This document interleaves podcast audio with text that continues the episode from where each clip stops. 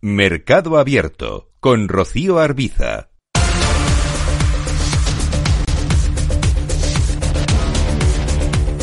Macro, divisas, eh, materias primas, ahí es donde vamos a poner el foco en los próximos minutos con Enrique Díaz, director de riesgos de Ebury aquí en Mercado Abierto en Capital Radio. Hola Enrique, ¿qué tal? Muy buenas tardes. Muy buenas tardes, Rocío. ¿Qué tal? Hoy una de las grandes claves está en los datos que se han conocido en Estados Unidos, comenzando por ese índice de precios al productor, que es un dato que vigila muy de cerca la Reserva Federal y que puede, puede dar siempre señales ¿no? de los próximos pasos de la Reserva Federal. ¿Qué interpretación hace en concreto del dato de hoy? Bueno, pues eh, no es un buen dato, ha subido, ha sido más fuerte de lo esperado. En particular, la inflación de, a nivel de productores, la inflación subyacente, que es más estable, pues ha sorprendido al alza. Y lo que nos confirma es que, es que sigue sin haber clara tendencia a la baja en ningún indicador inflacionario. Han dejado de subir los niveles eh, más persistentes de inflación subyacente, pero tampoco están bajando y siguen en niveles que son, pues eso, 5 o 6% totalmente inaceptables para los bancos centrales. Hmm. ¿Qué espera de, esa reunión de la FED de la semana que viene, que va a ser la última del ejercicio? El propio presidente había creado hace varias jornadas expectativas de que iban a empezar a levantar el pie del acelerador en ese ritmo de subidas de tipos.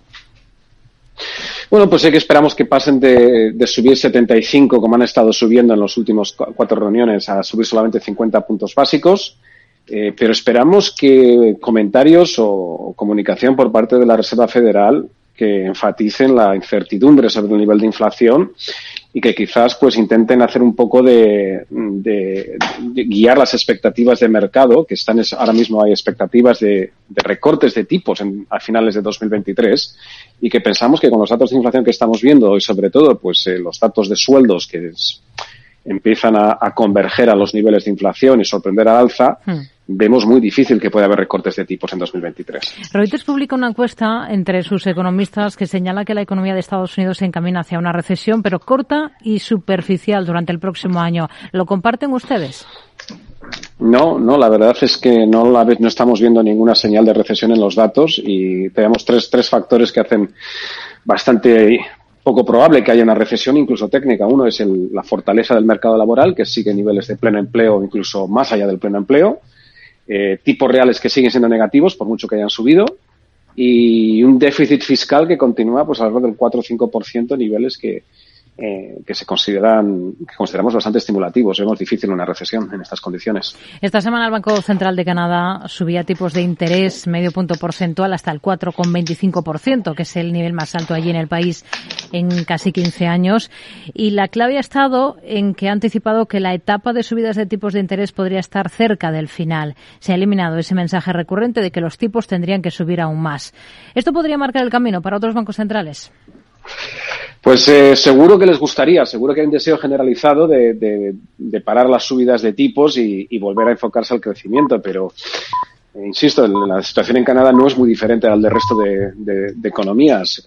inflación pues por encima del 6%, pleno empleo eh, y sobre todo esa ausencia de, tendencia clara a la baja en ninguno de los, de los indicadores inflacionistas. Pensamos que es un poco un poco prematuro, con los tipos de, interés muy poco por encima del 4%, empezar a hablar de, de, parar de subir los tipos. ¿Con el dólar canadiense qué estrategia seguiría ahora? Pues, eh, pues lo vemos, es una de nuestras favoritas, lo vemos muy barato Primero, porque no ha subido, ha, bajado bastante en lo que va de año, eh, no se ha beneficiado de, las subidas de los tipos del Banco de Canadá.